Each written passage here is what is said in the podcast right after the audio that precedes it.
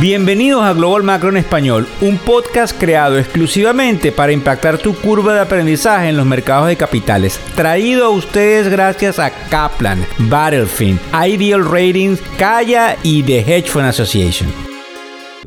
Hola, ¿cómo están? ¿Cómo les va? Buenas tardes, buenas noches o buenos días, dependiendo no solamente de donde nos escuchas, sino a la hora que nos escuchas. Hoy es viernes 20 de enero del 2023. Happy Friday, decimos aquí en los Estados Unidos. Muchas cosas pasando durante las últimas horas y para que tomen nota, una que pasa prácticamente desapercibida es el hecho de que se presentan problemas en otro fondo de bienes y raíces de real estate en los Estados Unidos, un fondo institucional que se llama KKR, y es sumamente importante porque nos denota por dónde podrían venir los tiros en el proceso de los bienes raíces, que como ustedes saben es el principal activo que eh, fundamentalmente los seres humanos usan para garantizar una especie de ahorro. Y vamos a hablar de varias cosas importantes. Tomen nota. Lo que sucede en Rusia y Ucrania, qué estaría por venir, los despidos, así es, Google anuncia el despido del 6% de su plantilla, 12.000 trabajadores. Lo que creemos que el mercado no está factorizando aún lo que pasa ahora otra vez con las criptos, con otra quiebra, una compañía que se llama Genesis y el revuelo que está causando desde las últimas horas del día de la noche de ayer. Eh, y qué esperar actualmente el mercado en los momentos en los cuales nos encontramos, que quizás es lo que les interesa a ustedes para saber exactamente, sobre todo los que tienen su portafolio, qué pudiese estar pasando en todo esto. Antes de eso, yo les quiero repetir algo que es sumamente importante para nosotros.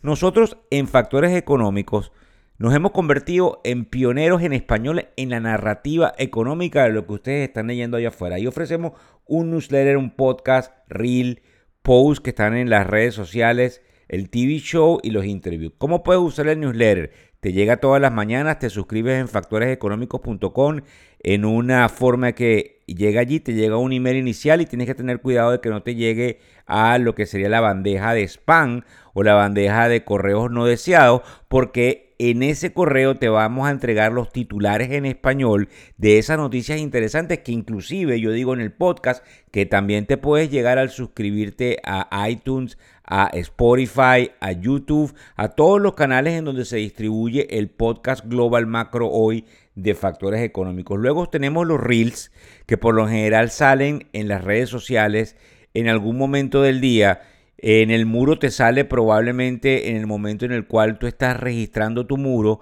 Es importante porque ahí tratamos de explicar en menos de dos minutos lo que está sucediendo en materia económica. Obviamente todo esto en español. El post que puedes leer sobre alguna de las noticias más importantes que hay, que lo hacemos en alianza con Reuters, con Bloomberg, con CNBC y con otras compañías inclusive como MarketWatch.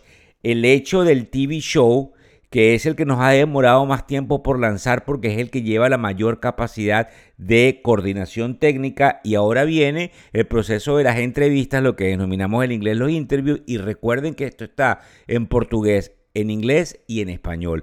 Eso por el hecho de poder transmitir el proceso de Global Macro a todas las latitudes, pasando indudablemente a lo que nos acontece con Rusia y Ucrania.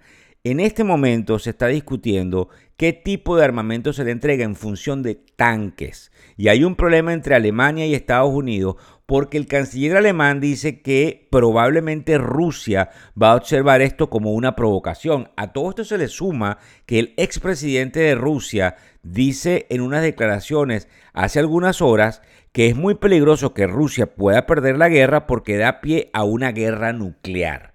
Obviamente muy importante y ¿por qué nos importa? Porque lo que podemos sacar de aquí es que el problema con la energía continuará y el problema con la energía hará que los precios energéticos vayan a subir, nos puede crear algún proceso inflacionario. Los despidos en Google.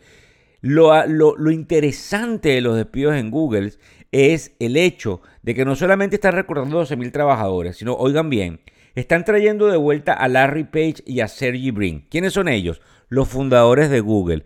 ¿Cómo que los están trayendo de vuelta? La gerencia actual les está pidiendo a ellos que regresen porque Google lo que tiene miedo es que una compañía que Microsoft está por adquirir, que se llama Chat GPT, que es una compañía de inteligencia artificial que nos cambia la vida a todos, porque es sumamente imponente lo que viene en inteligencia artificial. Me gustaría que buscaran en internet chat, como se escribe chat, eh, que es una palabra gringa que usamos todos, de gato, P de Pedro, T de trabajo. Y ustedes podrán ahí leer qué es lo importante de esta parte de la inteligencia artificial. Así que eso es lo que nosotros tenemos que tomar en cuenta para, como les dije el día de ayer, ponerle todo el corazón del mundo a los trabajos, porque los cambios que se nos vienen son sumamente complicados desde el punto de vista de lo que el mercado pareciera no estar tomando en cuenta con respecto a las ganancias, y eso lo leyeron quienes les ha llegado ya lo que sería el newsletter Global Macro Inbox, por eso les invito a que se inscriban,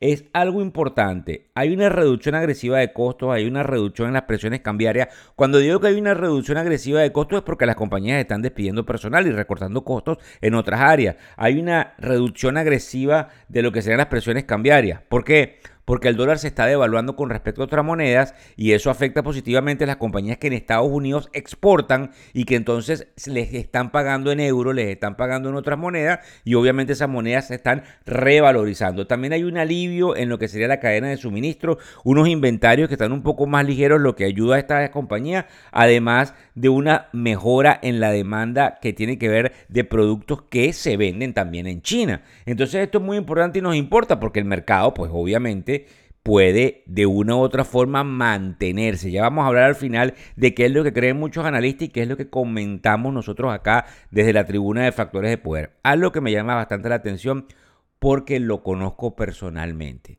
Hay un muchacho que es el presidente de Genesis.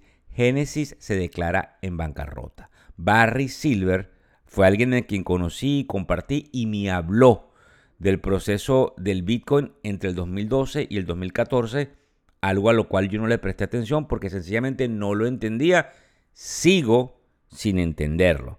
Ahora no me voy a poner yo a, descalificar el proceso de las criptos porque no me toca a mí hacerlo, pero el problema que tenemos con Barry y con Genesis y que ustedes van a ver en la prensa durante este fin de semana es que él le debe 3.4 billones de dólares a los acreedores que es más que lo que Sam de FTX le debe a sus acreedores en el caso de bancarrota.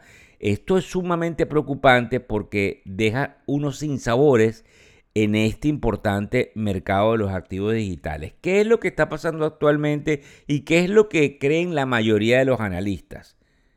Fundamentalmente, que luego de un año tan malo como el 2022 en materia de retorno económico deberíamos tener un mejor 2023.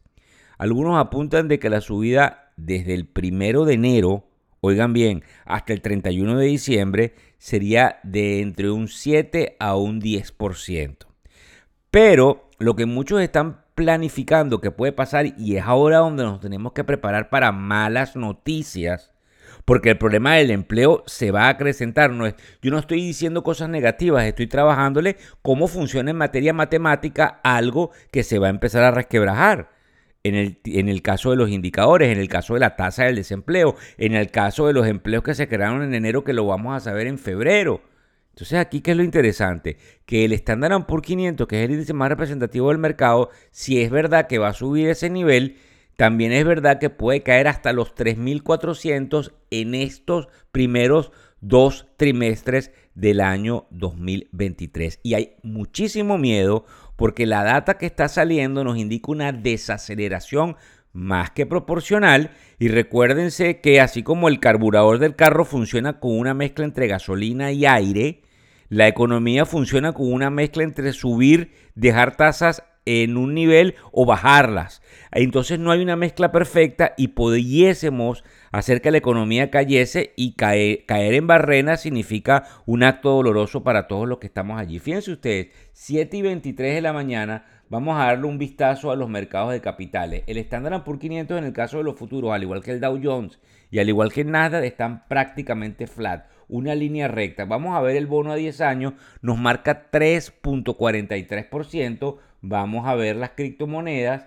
El Bitcoin está anclado nuevamente en los 21.000, aguantando el problema que ahora tiene Genesis. Es algo interesante y nos llama un poquito la atención de que poco a poco el oro viene subiendo, además de que el petróleo, aunque está en una línea recta en alrededor de los 80 dólares por barril, les tenemos que prestar atención porque en cualquier momento sucede algo. De hecho, para despedirme aquí, lo que me llega en el último minuto es que Rusia pudiese atacar por tres frentes, por el norte, por el este, que es el, lugar que ellos tienen controlado que se llama el Donbass, y por el sur, que es el lado de Crimea, para poder hacer una espectacular maniobra a ver si pueden controlar la narrativa de lo que sucede en la guerra con Ucrania y por eso es sumamente peligroso esto y nos atañe en materia geopolítica y en materia económica. Muchísimas gracias por compartir. No olviden de disfrutar el fin de semana. No olviden fundamentalmente de que estamos en esta tribuna como lo digo yo, para ayudarles y durante las próximas semanas van a empezar a conocer,